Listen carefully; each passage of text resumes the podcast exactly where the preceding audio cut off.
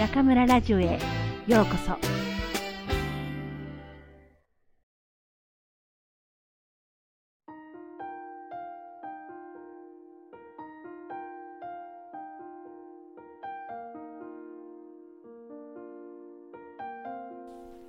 嵐の夜に1その3雲の切れ間に。雲の切れ間からようやく午後の太陽が顔を出した。ポプラ並木が一斉に影を落とし道端の緑が鮮やかに浮かび上がる。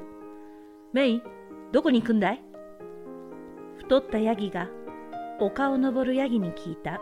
え？いやあのそよそよ峠に。え？あの辺りは時々狼の出るところじゃないか。はいでも友達と約束してて。そうかでも気をつけなよ。あそこで狼の昼飯にされたやつがいるんだからね。はは、大丈夫ですよ、タプ。太ったヤギの名前はタプと言った。メイのそののんきなところが心配なんだよ。はいはい、気をつけて行ってきますよ。メイはタプに笑ってみせると丘を登り始めた。年上のタプは小さい時から何かとメイをかばってくれてきた。心配そうなタプの眼差しを背中に感じながらメイはそよそよ峠に急いだ。そよそよ峠でメイと待ち合わせをしている友達とはなんとその狼だった。2匹は嵐の夜に真っ暗な小屋の中で出会い相手が誰だかわからないまま語り合った。そしてとうとう友達になってしまったのだ。やあ、どうも、お待たせしちゃって。いやあ、おいらもたった今来たところでやんすよ。狼がちょっぴり照れて笑う。途中で友達に会っちゃいましてね。メイはのんき者だから心配だって言われて、あ、私の名前、メイって言うんですよ。へえ、メイでやんすか。そりゃあなんともヤギらしいお名前で、おいらはガブって言いやす。ほう、そりゃ強そうな名前だ。でも、なんか変ですよね。今頃お互いの名前を言い合うなんて。ほんと。この間の晴れた日にも、一緒にピクニックに行ったでやんすのにね。ははは、まったくだ。2匹は楽しそうに笑う。それでね、その友達が狼に気をつけろって言うんですよ。今からその狼に会うなんてとても言えませんでしたよ。で、おいらも同じでやんす。ヤギと友達だなんて絶対仲間に言えないでやんすよ。私たちだけの秘密ですよね。メイが声を潜めて言うと、ガムが恥ずかしそうに笑う。そんな言い方をするとおいらドキドキしちゃいやすよ。なんかおしっこしたくなっちまった。ちょっくら失礼して。ガブがそそくさと裏の林に入っていった。その時だ。タプが坂道を登ってこっちにやってくるじゃないか。とどうしたのタプ？メイが慌てて駆け寄ると、いや、一つ大事なことをお前に伝えようと思ってね。タプははあはあと息を弾ませる。実はね、狼に昼飯にされたってやつは、ちょうどお前が立っているところにいたんだ。そこで思ったんだが、友達を待つなら茂みに隠れて待ってた方がいいぞ。わかったよ、タプ。その通りにするよ。それじゃあありがとう。くれぐれも気をつけるんだぞ。はーい。タプが帰るのとガブが林から現れたのが同時だった。お待たせでやんす。ガブはニコニコと笑っている。どうやら何も気づいていない。メイはふーっとため息をつく。今ね、すごくいいものを見つけたんでやんすよ。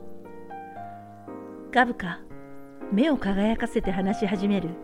そこを少し登ったところにね、岩の間からキラキラと綺麗な水が湧いていたんでやんす。ああ、それってこの辺では胃薬の水みって呼ばれている水ですよ。とっても体にいいんです。体に？そう、美味しい上にすごく食欲が出るんです。ははは、食欲ならおいらはいつだって。ヤギの二三頭はペロリと言いかけて、ガブは慌てて口を押さえた。その時、メイは思わず目を見張った。ガブの肩越しに、また坂道を登ってくるタプの姿が見えたからだ。ねえ、そ、その水、一緒に飲みに行きません？メイが慌ててガブを誘う。それじゃあ、用意ドンで行きやすか？そうそうですね。用意ドンメイの掛け声に、ガブは一気に林の中に駆け出した。メイもすぐ後を追いかける。林の手前で、ちらりと振り向いたその瞬間、メイ、ダメだよ、そんなところにいちゃ。タプと目が合ってしまったのだ。仕方なくメイが立ち止まる。茂みに隠れていろって言ったじゃないか。もし近くに恐ろしい狼がいたらどうするんだよ。いませんよ、近くに狼なんて。メイ、俺はね、お前のそういうのんきなところがすごく心配なんだ。メイは今にもガブが遅いじゃねえですかと林から出てきてやしないかハラハラする。いいかい？もし狼がこの林から飛び出してきたら大変なことになるんだよ。はい、全くそその通りです。そんなことになったらと思うだけで俺は胸が痛くなるんだ。そうそう、実は大事なことを言いに来たんだ。さっき茂みに隠れろって言ったけど、あそこの金木犀の木の下の茂みがいいぞ。金木犀は特別匂いが強いだろだからヤギの匂いも隠してくれるってわけだ。はいはい、すぐにそうしますから、タブも気をつけて帰ってくださいね。メイがその茂みに入るのを見届けると、やっとタプは満足して峠を降り始めた。メイがほっとため息をついて振り向いたとき、遅いじゃねえですか。ガブが林から戻ってきた。いやー、冷たくて何とも言えない口当たりでやんしたよ。一人でガブガブ飲んじまったでやんす。で、どうしたんでやんすおいら、ずっと待ってたんすよ。ごめん、今友達に会っちゃって。友達？あそういえば、太っててすごくうまそう。いや、気の良さそうなヤギが走ってるのを見かけやしたよ。そう、その太めのヤギが私の友達。と言いかけて、メイは息を飲んだ。タプがまた戻ってくるのが見えたからだ。ガブ、はい、早くこっちにメイはガブの手をつかむと、茂みの中に引っ張り込んだ。やあ、メイ、ちゃんと茂みに入ってるね。タプがもう目の前に来ている。どうしようメイが振り向くと、ガブは大きなホウノキの葉を頭からかぶり、後ろ向きに座っている。おや、お友達もいらっしゃったようで。タプがそう言ったとき、辺りが急に薄暗くなる。厚い雲が太陽に差し掛かったのだ。茂みの中のタプの姿ももうぼんやりとしか見えない。俺はメイの友達でタプって言います。タプも茂みの中に入ってくる。おいらもメイの友達でキャップって言いやす。ガブが一生懸命身を縮め、鼻をつまんで答えている。メイとは小さい頃からの付き合いでね。こいつってすごくのんき者でしょ？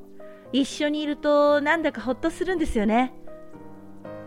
お、おいらも同じでやんす。ああ、そうそう。大事なことを教えに来たんだ。君たち、しばらくここに隠れていないと危ないぞ。あの林の中にちらりと狼の姿が見えたんだ。わかった。ありがとう、タプ。いや、もうこの近くに来てるのかもしれない。どうもさっきから狼の匂いがするんだ。メイ、ちょっと様子を見てくれないか？タプに言われて、メイは仕方なく茂みの端に行く。しかし、後ろの2匹が気になってしようがない。やれやれ、さっきからこの峠を行ったり来たりしててね。さすがの俺も疲れちゃいましたよ。どっこいしょ。と、伸ばしたタプの太い足がガブの鼻先に置かれる。ぐー。ガブの腹が鳴る。その音を聞いて、メイはハッとした。そういえば、ガブはさっき、胃薬の泉の水をたらふく飲んだんだっけそれにしてもひどい奴らですよね。後ろ向きのガブにタプは声をかける。はあ？狼ですよ、狼。あいつらいつも俺たちヤギばかり狙ってさ。ええまあ、うまいんだから仕方ねえっす。ぐー。え？い、い、いや、う、恨むぐらいしのいっす。ぐー。でしょ？生きるためとはいえ、追いかけてくる時の恐ろしい顔と言ったら。そりゃおいらも食いたい気持ちでいっぱいでやんすから。ぐー。は？いやおいらもく悔しい気持ちでいっぱいでやんす。ぐー。でしょ？だからメイともよく話してるんですよ。あんなやついない方がいいって、ぐー。さっきからグーグーと変な音が聞こえるな。タプが不思議そうに茂みの外を見回した。そもそも俺はあの狼の顔が嫌いでね。目はつり上がってて、口が下品で鼻は不細工で、とても同じ動物とは思えないですよね。ははは。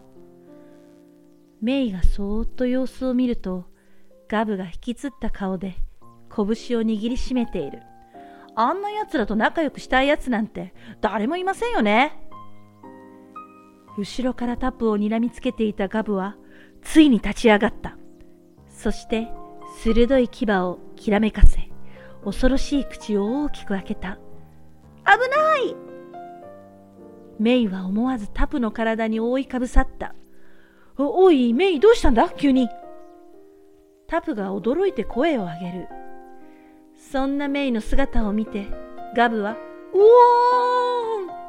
ーんと一声吠えた。ガブは泣きながら林の中に飛び込んでいった。ひへーすぐ近くで聞こえた狼の声に、タプは一目散に逃げ出した。タプの姿が峠から消えたのを見届けると、メイも林に飛び込んだ。ヒマラヤ杉の根元にガブがポツンと佇んでいる。やっと私たちだけになりましたね。メイが駆け寄ると、ガブはくるりと背中を向けたどうしたんです？だって、やっぱりあんたたちから見たら、おいらってひどいやつなんすよね。どうせおいら、目がつり上がってて、口が下品で、鼻が不細工でやんすよ。そ、そんなことを。いくらこうして会ってても、どうしようもないことなんすよね。だから私たち、秘密の友達なんじゃないですか。秘密の友達？ええ。なんか、それってドキドキする言葉っすよね。じゃあ、オイラたち、また会えるでやんすか？もちろんですよ。オイラが狼でも？そっちこそ、私のようなヤギでも？もちろんっすよ。だって、秘密の友達でやんすから。あ？もう日が暮れてきましたよ。え？ほんとだ。もう帰る時間でやんすね。さよなら、秘密の友達。さよなら。雲の切れ間から顔を出した夕日が2匹を照らし出した。夕日の中を何度も何度も振り返りながら帰っていくガブをメイはいつまでも手を振って見送った。峠を駆け下りてきたタプが振り向いて驚きの声を上げた。ま、まさか、あのメイが。タプは2匹を見てこう思った。メイが拳を振り上げて、狼が逃げていく。ははは、狼のやつ、悔しそうに何度も振り返ってら。うーん、メイのやつ、すごいやつだったんだ。やがてガブの姿が山陰に消えた。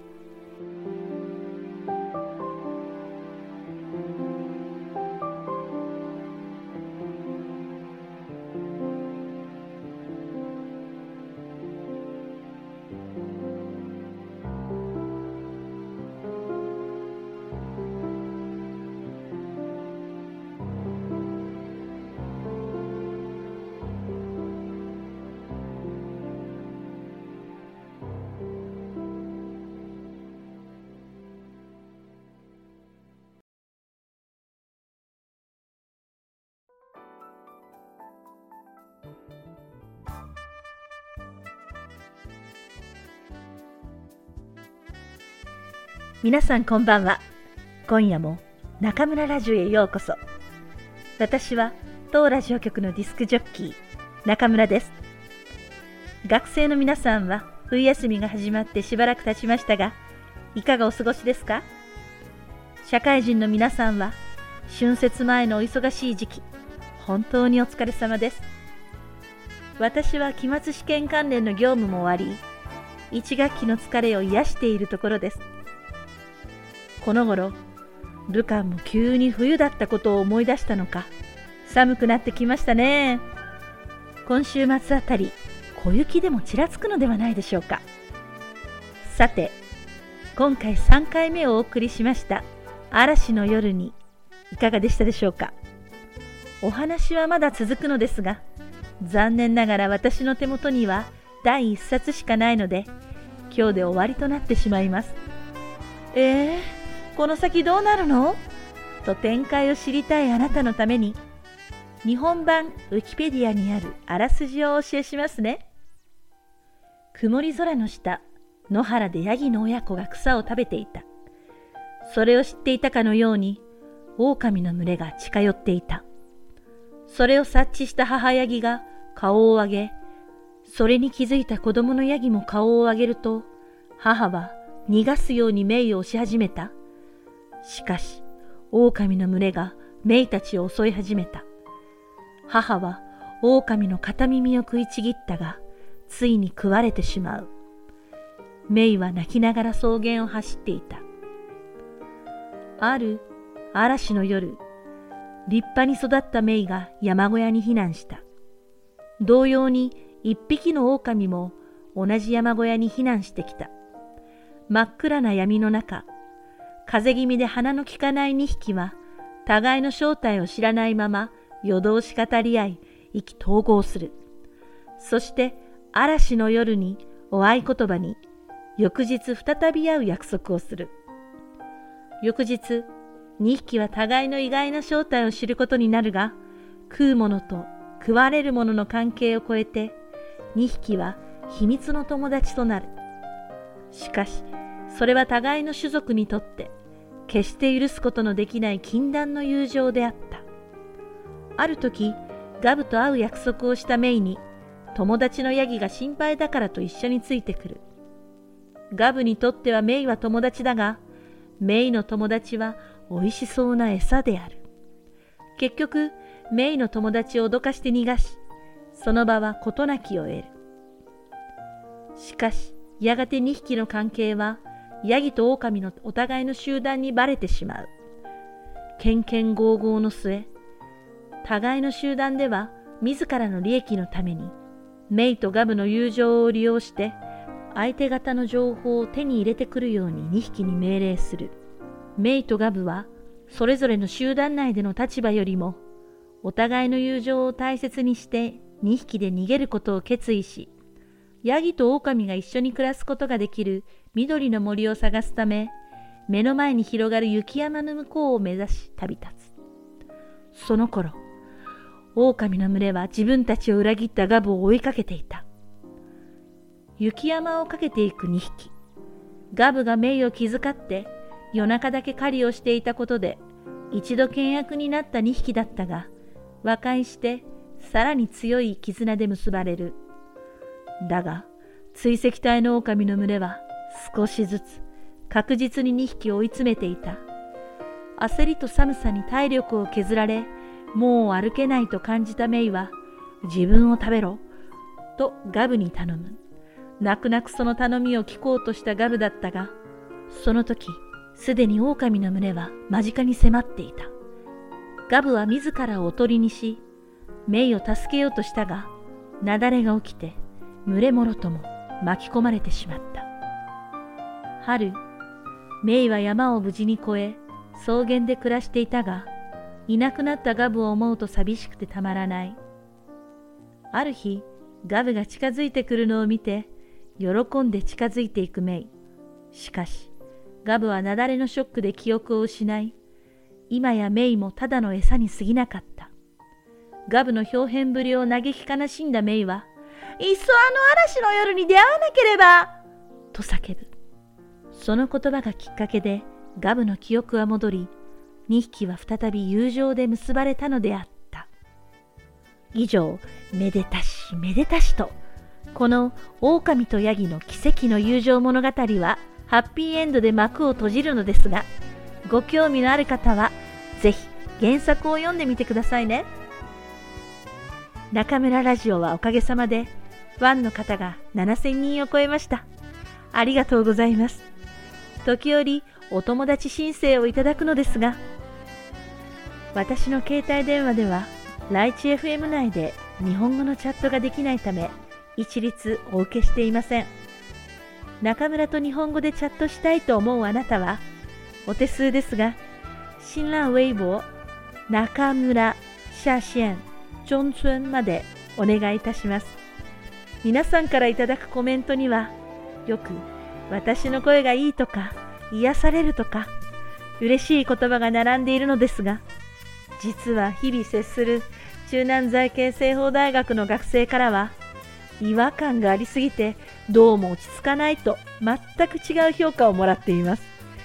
確かに普段の私の話し方はさすがに朗読の時とは違いますし、見た目もこの声とは全然と言っていいほど違いますね。ウェイボーではたまに私入りの写真もアップしていますけど、パンダとか熊のぬいぐるみみたいだと言われています。